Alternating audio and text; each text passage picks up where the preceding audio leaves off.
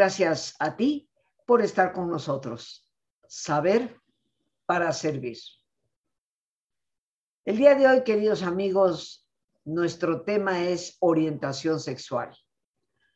Y nos acompaña una gran amiga de nuestro programa, una extraordinaria psicoterapeuta que se ha especializado en mucho de lo que es lo psicocorporal y que hoy comparte con nosotros de su enorme conocimiento algo que nos ayudará como individuos, como sociedad. Ella es Maite López Fernández, a quien le agradezco enormemente su presencia en el programa. Maite, muchísimas gracias por estar con nosotros, por compartir un tema eh, pues tan importante, creo yo, para nuestro bienestar personal y social. Orientación sexual. El micrófono es todo tuyo. Gracias, Rosita pues gracias, mi gratitud. Como siempre es un honor para mí estar aquí y, te lo agradezco siempre. Es un privilegio pues tener este espacio y sí hablar de este tema que, que dolorosamente vemos que sigue generando tanto sufrimiento, ¿no? Cuando, cuando no tendría por qué ser así y sin embargo vemos que sigue, sigue significando tantísimo sufrimiento para muchas personas. En consulta muchas veces eh, encuentro, acompaño a personas que descubren en sí mismas que no son heterosexuales y cargan con un gran sufrimiento, o también acompaño tal vez a padres que han descubierto que sus hijos no son heterosexuales y que también están sufriendo muchísimo.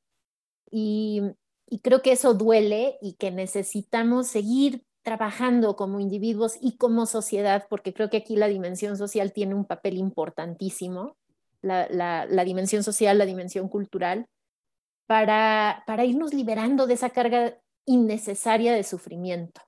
Y creo que la información es fundamental, a pesar de que estemos en el año 2021 y que pensemos que ya sabemos, la verdad es que sigue habiendo un nivel de desinformación muy grande y creo que por eso es tan importante seguir hablando de qué es la orientación sexual.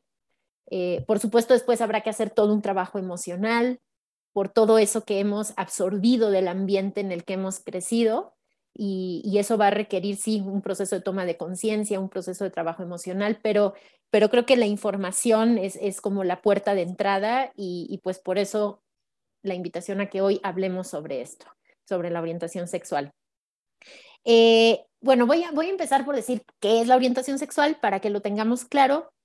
La orientación sexual significa quién te atrae erótica y afectivamente. O sea, tiene que ver con de quién te enamoras, de quién te enamoras y hacia quién te sientes atraído, tanto en tus emociones como sexualmente, como eróticamente, ¿sí? Tiene que ver también con lo que aparece en tus fantasías, en tus fantasías sexuales, y puede o no reflejarse y expresarse en tu comportamiento, en tu actividad y en tu estilo de vida. Puede o no, ¿sí? Porque hay personas que lo viven internamente, pero puede que eso no se refleje en su comportamiento y en su actividad. Una... A ver, a ver, ahí, ahí me pierdo un poquito. O sea, ¿te refieres a que la persona pueda tener esa, cualquiera que sea la orientación sexual, pero nunca la va a manifestar? Sí, Puede ser, puede llegar a suceder que nunca, es más, que nunca tenga actividad. Hay, hay personas que creen que no podemos saber quién nos atrae si no hemos tenido relaciones sexuales con, con, una determinada persona. O sea, como hay, hay, por ejemplo, adolescentes que llegan con sus padres y les dicen, eh, papá, mamá, soy gay, que por, por cierto es el título de un gran libro de Rina Riesenfeld, que creo que eh, hizo una contribución enorme a la comprensión de la diversidad y ha hecho una, sí, a la diversidad sexual en general en México, es una gran contribución y ese es uno de sus libros, Papá, Mamá, Soy Gay. Bueno, pues muchos adolescentes llegan y dicen, Papá, Mamá, soy gay. Y los papás dicen, no, mi hijo, debes estar confundido. ¿Tú qué vas a saber si ni siquiera has experimentado? Pues es importante saber que no hace falta haber tenido una experiencia sexual previa para saberlo pensémoslo, o sea, no, eh, porque es curioso, esa, esa esa supuesta confusión no se la atribuimos a nuestros hijos si nos dicen que son heterosexuales, ¿verdad? O sea, de la heterosexualidad no hay que salir del closet, ¿verdad? Porque se asume que lo normal y que se supone que todos somos o tendríamos que ser heterosexuales. Entonces no hace falta llegar con, con tu papá y con tu mamá para decirle, soy heterosexual. No hace falta. Y si lo hicieras, tu papá o tu mamá no te diría, yo creo que estás confundido, mijito. Yo creo que estás confundida, mijita, porque no has tenido experiencia sexual. No, ¿verdad? No, no haríamos eso. ¿Por qué si lo hacemos cuando la orientación sexual de nuestros hijos no es heterosexual? Pues ahí entra parte de nuestra resistencia a admitir el ser de nuestros hijos, porque nos llena de temor y porque hay una serie de prejuicios y de mitos que se nos vienen encima.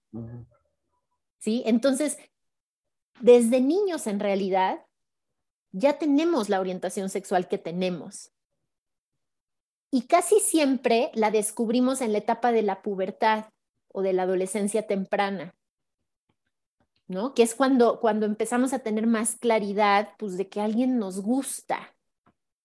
Y no necesitamos haber tenido sexo con esa persona para saber que nos gusta, nos gusta, ¿no? Y, soñamos con ella y nos y sentimos maripositas y, y nos enamoramos sin necesidad de haber tenido actividad. Entonces, por eso no necesariamente eh, se liga a la actividad, ¿no? Y hay personas que puede ser que por miedos, por lo que sea, incluso nunca den el paso y nunca se atrevan a establecer una relación real y física con esa persona de quien están enamorados, justo por, por todos estos temores. Aquí ya vendría una pregunta que seguramente puede estar en la mente de muchas personas que amablemente nos ven y escuchan, ¿se nace con una orientación sexual o se hace la orientación sexual? Esa es una pregunta súper, súper común que nos intriga mucho, ¿no? Que nos intriga mucho, que no ha recibido una respuesta concluyente. O sea, se han hecho muchas investigaciones desde lo biológico, desde lo psicológico, desde lo ambiental, tratando de responder esta pregunta, ¿no? En realidad no hay una respuesta concluyente. Lo que sí podemos ver es que la orientación sexual no es una elección, ¿sí? A veces pensamos que, que es algo que decidimos. No, no es una decisión, no es una elección, no es una elección y no se modifica, ¿sí? No se puede modificar. No es algo, por supuesto, no es algo que se tenga que curar, porque de entrada no es una enfermedad. En 1990, la Organización Mundial de la Salud retiró la homosexualidad de su lista de enfermedades mentales. Creo que se tardaron, ¿verdad? Desde 1973 ya la habían retirado del Manual Diagnóstico y Estadístico de Desórdenes Mentales. Pero bueno, por ahí seguía seguía estando, ¿no? Como en el ambiente como, y se seguía tratando un poco como una enfermedad mental. Y es hasta 1990 cuando la OMS lo retira de, de su lista de enfermedades mentales. Entonces, no hay nada que curar y nadie puede modificar la orientación sexual de otra persona, ¿sí? Y no es algo que se modifique. Está presente desde que somos niños, no se ha descubierto, aunque lo han buscado, no se ha descubierto algo así como un gen de la homosexualidad o de la bisexualidad. No, no se ha encontrado. Las, y, vamos a ver ahora en los mitos que les voy a, comentar, cómo muchas de esas supuestas explicaciones de la homosexualidad o de la diversidad sexual han ido cayendo. ¿sí? Entonces, no sabemos exactamente, nos inclinaríamos a pensar más bien a que la respuesta es que se nace, ¿sí? Se nace. Ahora, ¿por qué? pues yo creo que como los seres humanos somos, somos un conjunto de factores biológicos, psicológicos, sociales, ambientales, como cualquiera otra de nuestras características, ¿no? Como el color de nuestros ojos, como si somos diestros o zurdos, o sea, somos un conjunto de factores, ¿sí? Pero sí nos incluimos, nos inclinamos a pensar que se nace. Podríamos decir, eh, Maite, porque hay personas que dicen, bueno, es que X, eh, mujer o hombre, eh, llevó una vida heterosexual toda su vida y de repente pues tiene una experiencia de tipo homosexual.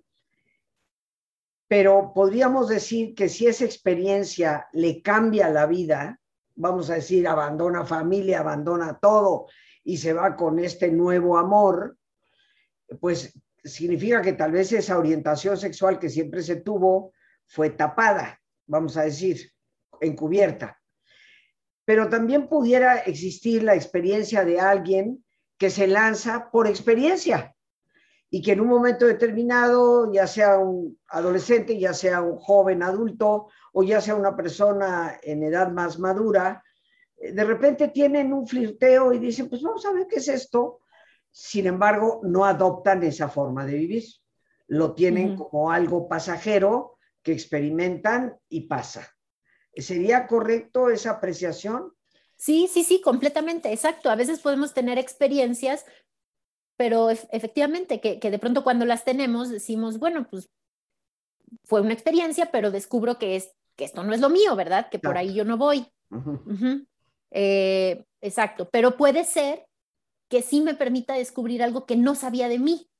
Entonces, ¿no? O sea, como que hay muchas posibilidades. En realidad las posibilidades son infinitas, tantas como individuos somos. Esa es, creo que, la gran, eh, la gran enseñanza de la diversidad sexual. O sea, nos hace ver nuestra diversidad humana. O sea, más allá de lo sexual, nuestra diversidad humana, ¿no?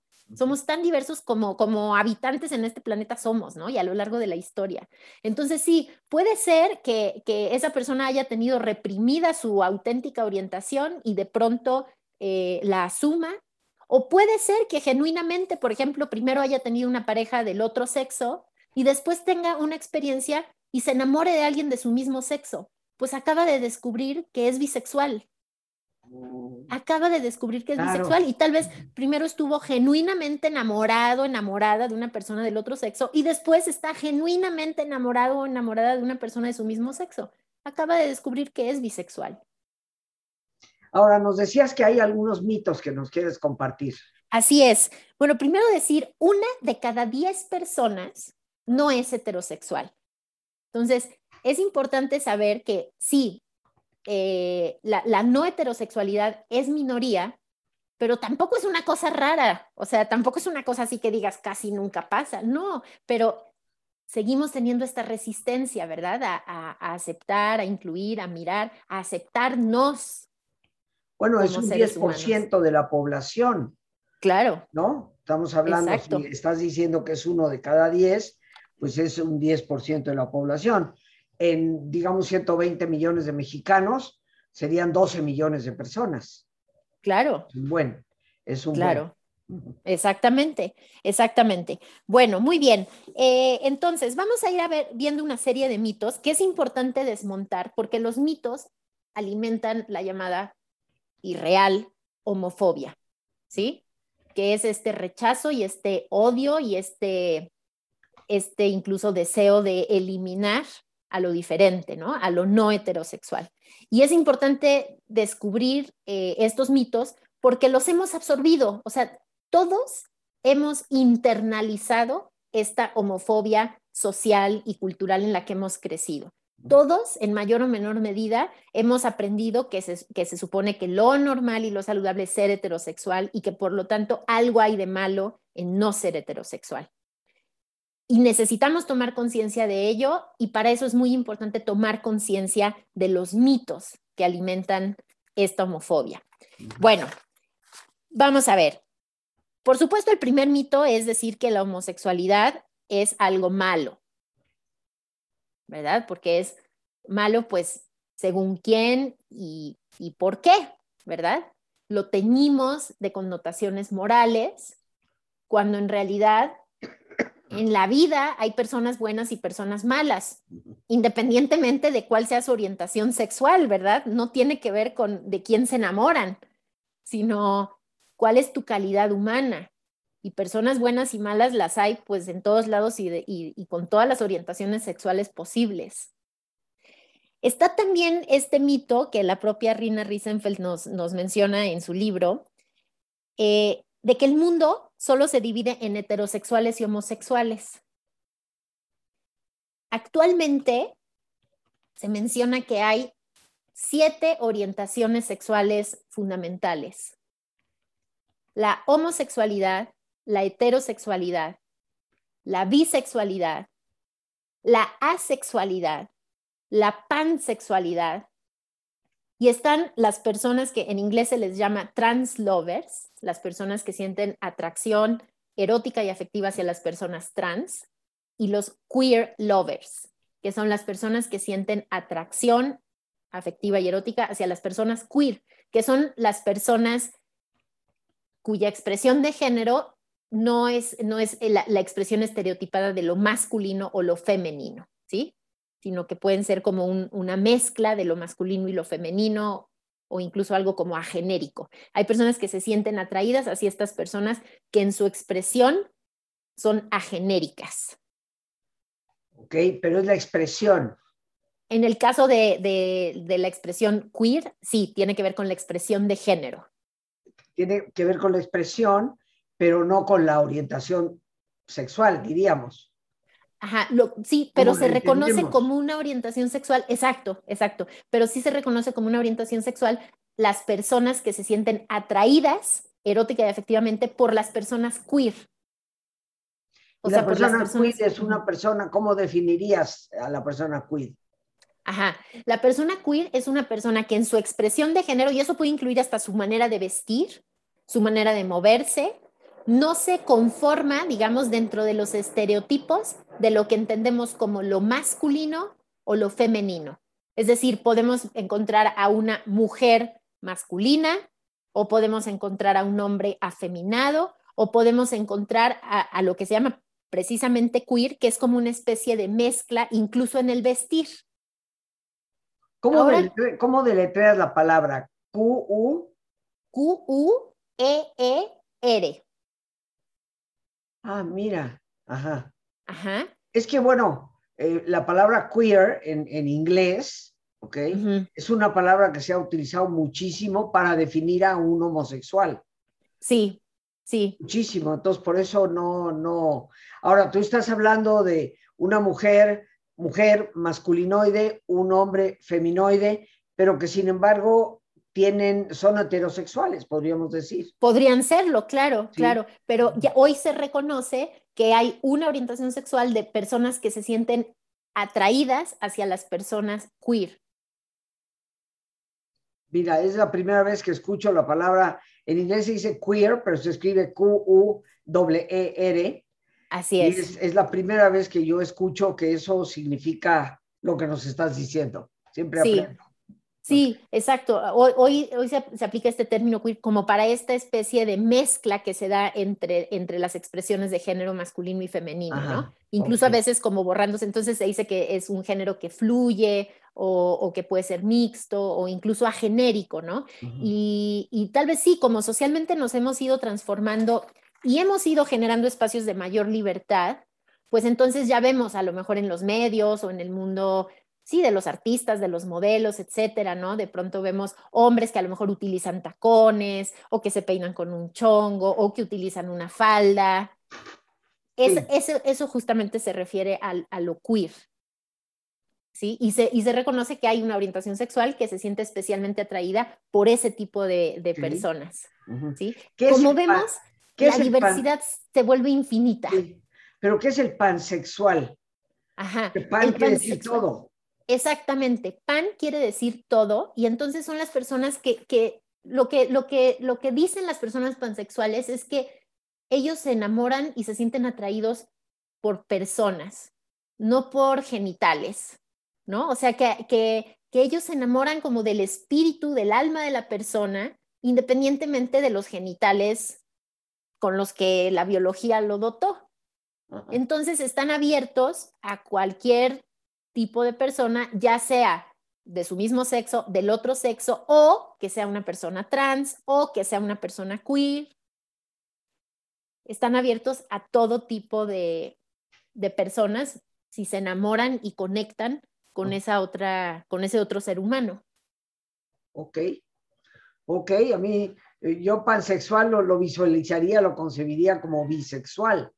O sea, una persona que, porque después de todo, pues hay hombres y mujeres, ¿no? Entonces, aunque te cambies el sexo, pero, pero Bueno, en fin. Sí, es que ahora esto, exacto, se ha ido abriendo todo un mundo de diversidad. Hoy estamos hablando sobre todo de orientación, pero también está el mundo de la identidad de género, eh, de las personas cisgénero, de las personas transgénero, de las personas no binarias.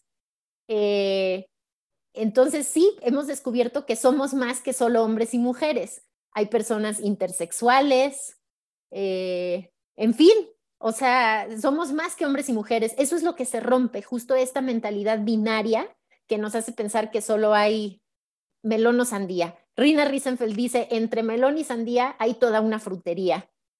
Y sí es cierto. Así es. Así es. ¿Qué te parece si, si, vamos al ejercicio? Claro que sí. Por, por pues, cosas de tiempo, como tú sabes, aquí se nos va muy rápido. Así que, queridos amigos, pues vamos a hacer nuestro ejercicio de relajación y regresamos, por supuesto, a seguir conversando con nuestra invitada.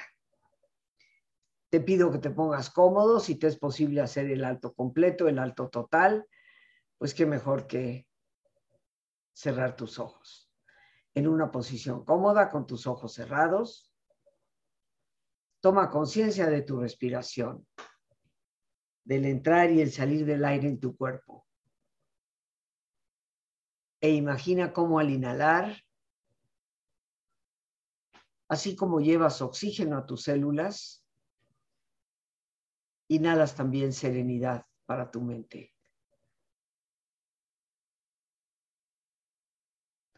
Al exhalar, así como tu cuerpo se libera de toxinas,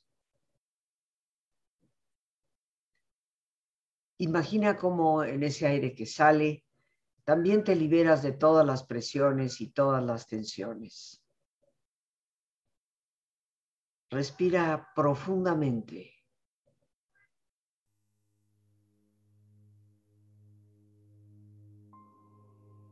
Y relaja tu cuero cabelludo. Todos los músculos que cubren tu cabeza.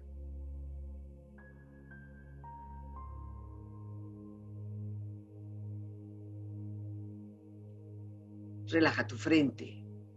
Siente la piel, la vibración de la piel que cubre tu frente.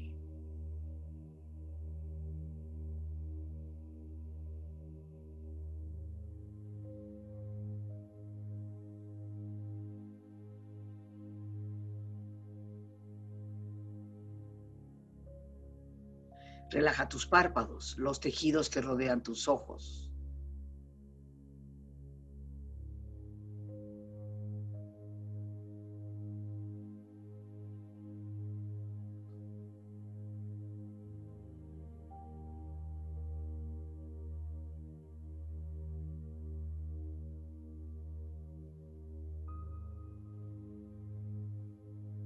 Relaja tus mejillas, toda la piel, todos los músculos que cubren tu cara.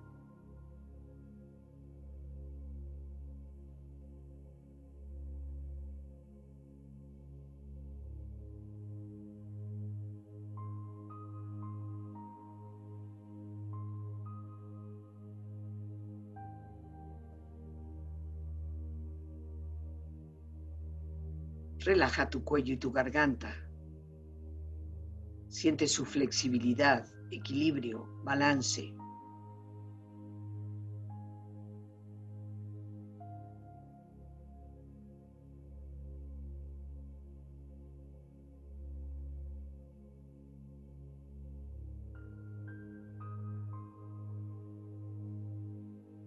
Relaja tus hombros, brazos y manos, así como tu espalda. Siente una agradable sensación que relaja todos los músculos en estas partes de tu cuerpo.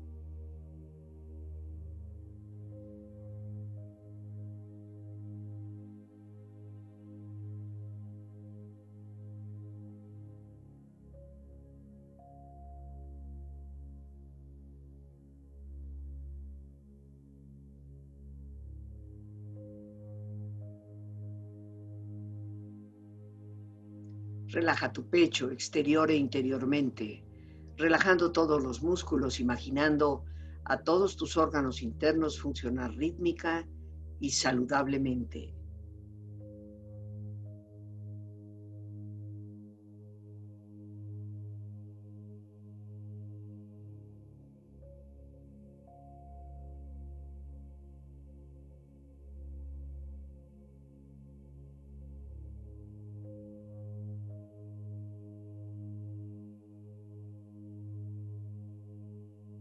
Relaja tu abdomen, exterior e interiormente, relajando todos los músculos, imaginando a todos tus órganos internos funcionar rítmica y saludablemente.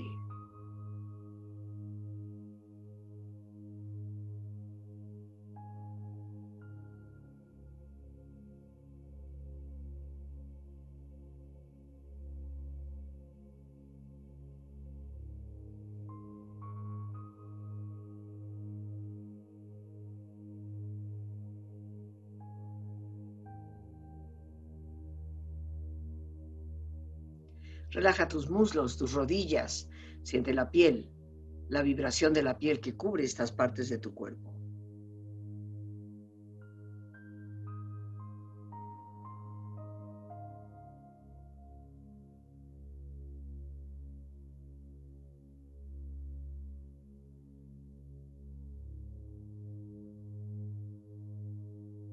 Relaja tus pantorrillas y tus pies.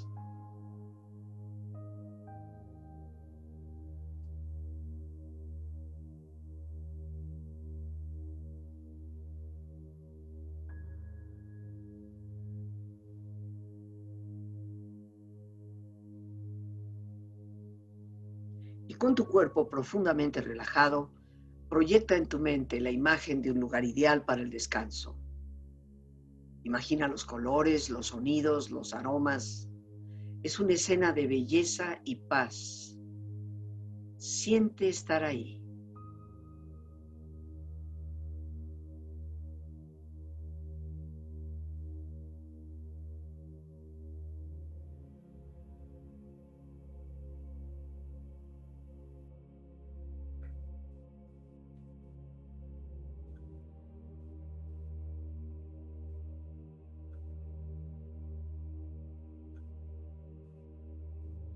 Con tu cuerpo relajado y tu mente serena, reflexiona. La orientación sexual no define el carácter. La forma en que tratas las diferencias sí lo hace.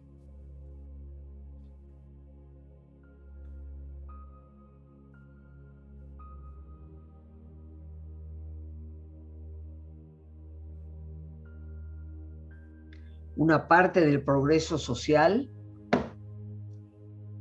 implica entender que una persona no queda definida únicamente por su sexualidad, raza o género.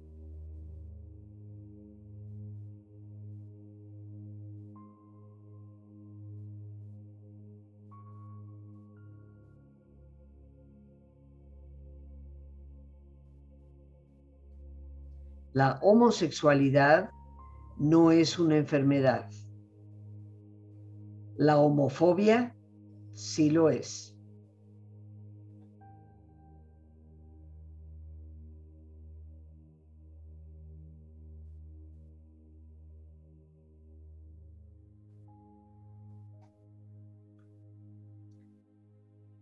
Respira profundamente.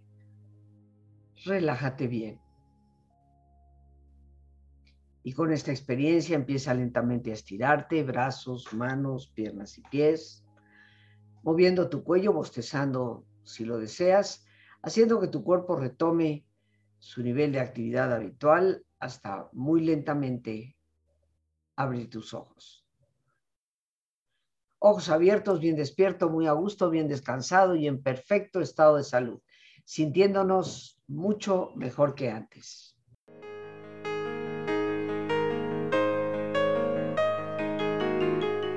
Queridos amigos y amigas, tristemente durante esta pandemia muchos hemos atravesado por la pérdida muy lamentable de un ser querido o la pérdida de un empleo, de una seguridad económica o inclusive de la salud.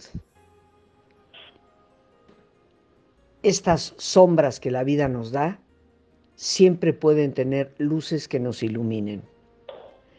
Quiero invitarlos al taller Las Luces de la Sombra, que tendré el gusto de compartir con ustedes los próximos días 6, 8 y 9 de septiembre. de 7 de la tarde a 9 de la noche, donde estaremos tratando el enfoque del manejo de los duelos, cómo cerrar esos ciclos que a veces quedan abiertos y que nos siguen lastimando. El teléfono para informes es el 55 37 32 9104. A ese mismo número puedes enviar un WhatsApp, un Telegram o Signal. Con gusto lo repito, 55 37 32 9104. Las crisis son siempre oportunidades y detrás de la adversidad también podemos descubrir oportunidad para crecer y ser mejores. Te estaré esperando. Regresamos con nuestra invitada psicoterapeuta Maite López Fernández, hoy hablando de orientación sexual. Y bueno, eh, Maite, creo que el tema es amplio y que podemos tener una enorme cantidad. Como sabes, yo no puedo leer por mi vista lo que la gente nos está enviando en estos momentos, pero seguramente es un tema que amerita un segundo programa porque no lo podríamos abarcar en su totalidad. Eh, pero bueno, obviamente nos dejas ciertas cosas muy claras, que la orientación sexual se refiere a quién te atrae, tanto erótica como emocionalmente, ¿no? Y que no hace falta tener la experiencia para decir me atrae o no me atrae.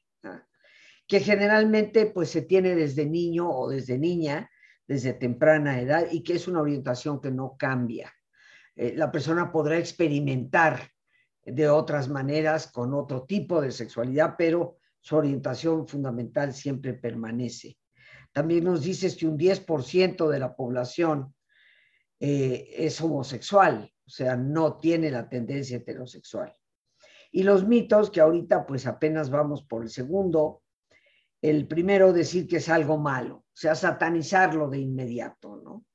Y lo segundo es pensar que el mundo solo se divide entre heterogéneo y homogéneo, cuando realmente nos dices que hay siete orientaciones, ¿no?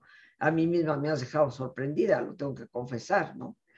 Pero bueno, aquí estamos atentos y aunque nos quedan pocos minutos, continuemos, mi querida Maite. Claro que sí.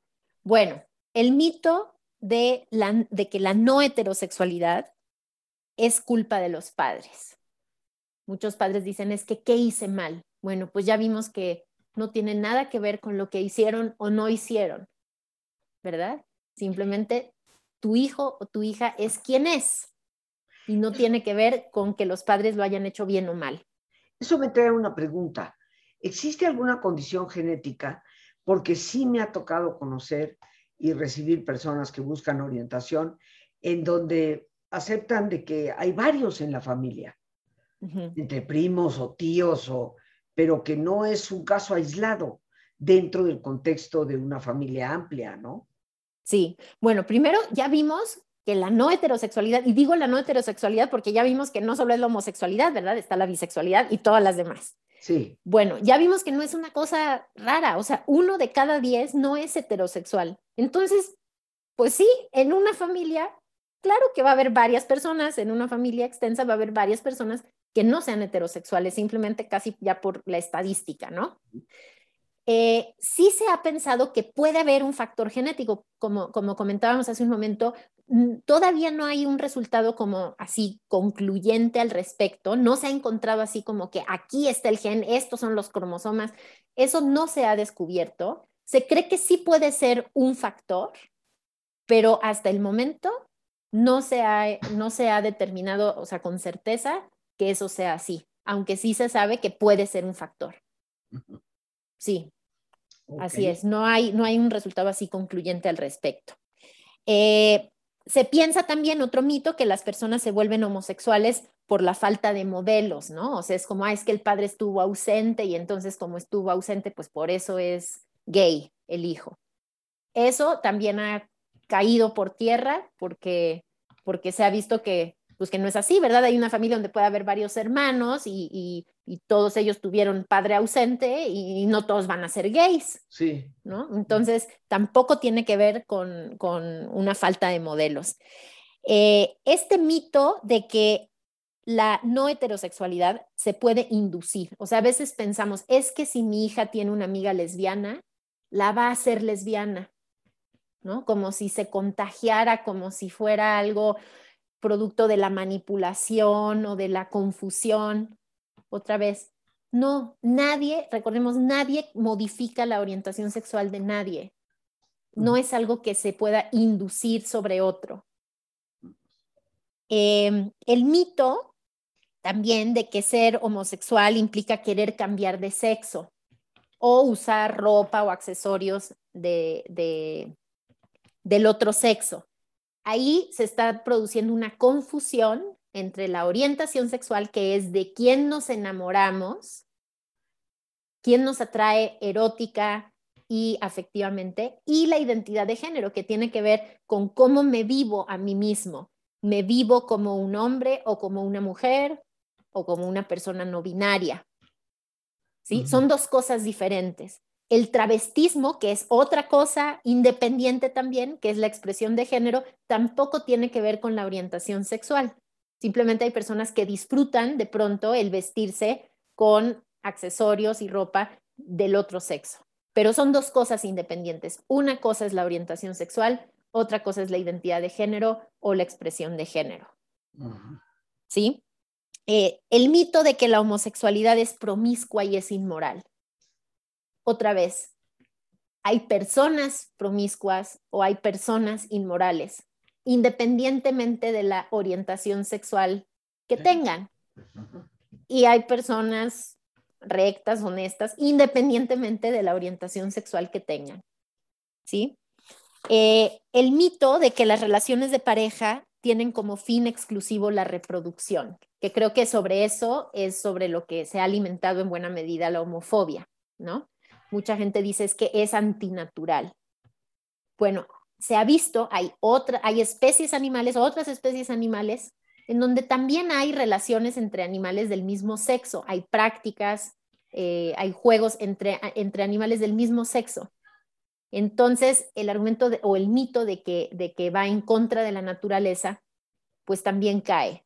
¿sí? Y se ve que, los seres humanos no solo nos vinculamos para reproducirnos, hay muchos, muchas otras finalidades en nuestros vínculos humanos, ¿no? Y en este caso creo que lo, fundamental pues es el, vínculo de la conexión amorosa eh, que nos puede unir a otra persona. El mito terrible que dice que los homosexuales abusan de los menores. Hay gente que dice, no, no, no, yo a mis hijos no, no los quiero cerca de su tío porque es gay y los gays abusan de los menores. Ese es un mito terrible, dolorosísimo, ofensivo. Otra vez, los abusadores de menores pueden ser de cualquier orientación sexual y de hecho en su mayoría son heterosexuales, porque de hecho la mayoría de las personas en el mundo son heterosexuales y la mayoría de los abusadores son heterosexuales, ¿no? Y ocurre en casa, alguna vez tuvimos también oportunidad de hablar sobre ese tema y, ocurre muchas veces al interior de la familia. Entonces, el hecho de que una persona abuse de un menor no tiene que ver con que sea homosexual. Puede ser heterosexual y ser abusador. Correcto. Em, se piensa que también la no heterosexualidad te induce o te provoca eh, un mayor, eh, o bueno, sí, te, da como una especie de tendencia hacia el alcohol, hacia las drogas. Es importante señalar que ciertamente la población no heterosexual está en mayor riesgo. Está en mayor riesgo, sí, de adicciones, está en mayor riesgo de suicidio, pero no, eso no, la causa no es su orientación sexual, la causa es el rechazo, rechazo. la hostilidad, el maltrato que sufren en su entorno. Correcto. Las minorías eh, sexuales viven una condición muy dura que es una profunda soledad. Otras minorías, como las minorías raciales, cuentan con su familia, cuentan con su comunidad. Las minorías sexuales muchas veces encuentran precisamente el más duro rechazo dentro de la propia familia. Y eso los puede colocar en una profunda soledad. Y es eso lo que los pone en riesgo, no su orientación sexual. Y bueno, yo creo, Perdón, ah, el último, nos queda sí, El último.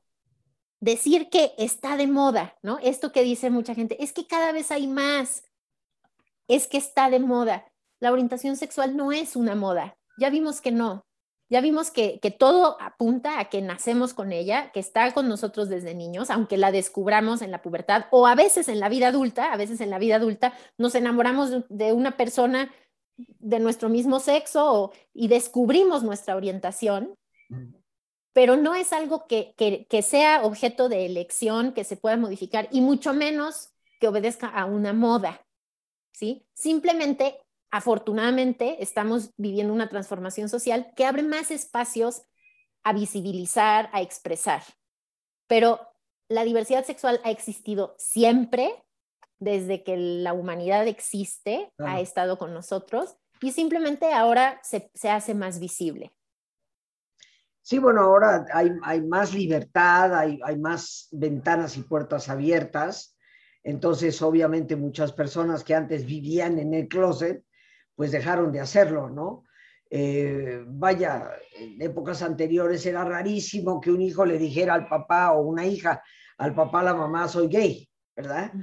Eh, en cambio ahora eh, cada vez pues se descubre que con mayor espontaneidad se puede hacer. Creo que es un tema, como te dije hace un momento, muy importante, un tema de gran orientación para padres de familia, para familiares, eh, creo que hoy nos has definido en gran parte lo que es la orientación sexual, los mitos que pueden existir, con lo cual lo único que estamos tratando de justificar es nuestra propia homofobia, nuestros propios eh, prejuicios, pero ya te convoco a que hagamos un programa para poder atender la inquietud de tantas personas que seguramente nos están enviando los mensajitos. Les recuerdo, queridos amigos, que yo en los programas no los leo porque mi vista no me da para eso, pero después Lore, nuestra productora, me, pasa precisamente todos los comentarios y cuando hay preguntas eso nos mueve precisamente a, a programar temas o bien a dar respuesta a las preguntas en el momento oportuno. Así que estaremos pendientes, ojalá se estén comunicando en estos momentos con nosotros para que eh, hoy mismo por la tarde yo pueda ver esto con Lore y podamos pasarle a nuestra invitada la inquietud que pueda haber para hacer un segundo programa. Pero por hoy nos vamos a tener que, despedir. Yo te agradezco enormemente que hayas traído a la mesa eh, este tema, porque soy de la opinión de que nuestra falta de caridad es, vaya, impresionante, sobre todo con personas que no eligieron el ser como son, es parte de una condición con la que nacieron y, el maltrato no se justifica nunca. Así que qué bueno que hoy hablamos de esto y ya estaremos programando un segundo programa, mi querida Maite. Con todo gusto. Sí, sí, creo que es un tema amplísimo en el que, bueno, sí, habría todavía mucho que decir, ¿no? Y también de cómo procesar, cómo trabajar la autoaceptación, cómo trabajar la aceptación de los padres hacia los hijos. Eh, en fin, es un tema muy amplio, pero, pero que creo que siempre nos invita a crecer, como todo en la diversidad humana, o sea, porque esto es diversidad humana, ¿no? Y, y, y, eso nos invita siempre a crecer, a expandir nuestros horizontes, nuestras fronteras y nuestra capacidad de amar, ¿no? Dándonos cuenta de que no somos una amenaza el uno para el otro si, si nos tratamos con respeto y con, y con una mirada completa y amorosa. Muchísimas gracias, Maite, como siempre. Para despedirnos, agradezco inmensamente a nuestra invitada, la psicoterapeuta Maite López Fernández. Gracias a Dios por este espacio que nos permite compartir, a nuestra productora Lorena Sánchez y a ti, el más importante de todos, una vez más, gracias. Muchísimas gracias por tu paciencia al escucharme, por ayudarme siempre a crecer contigo. Que Dios te bendiga.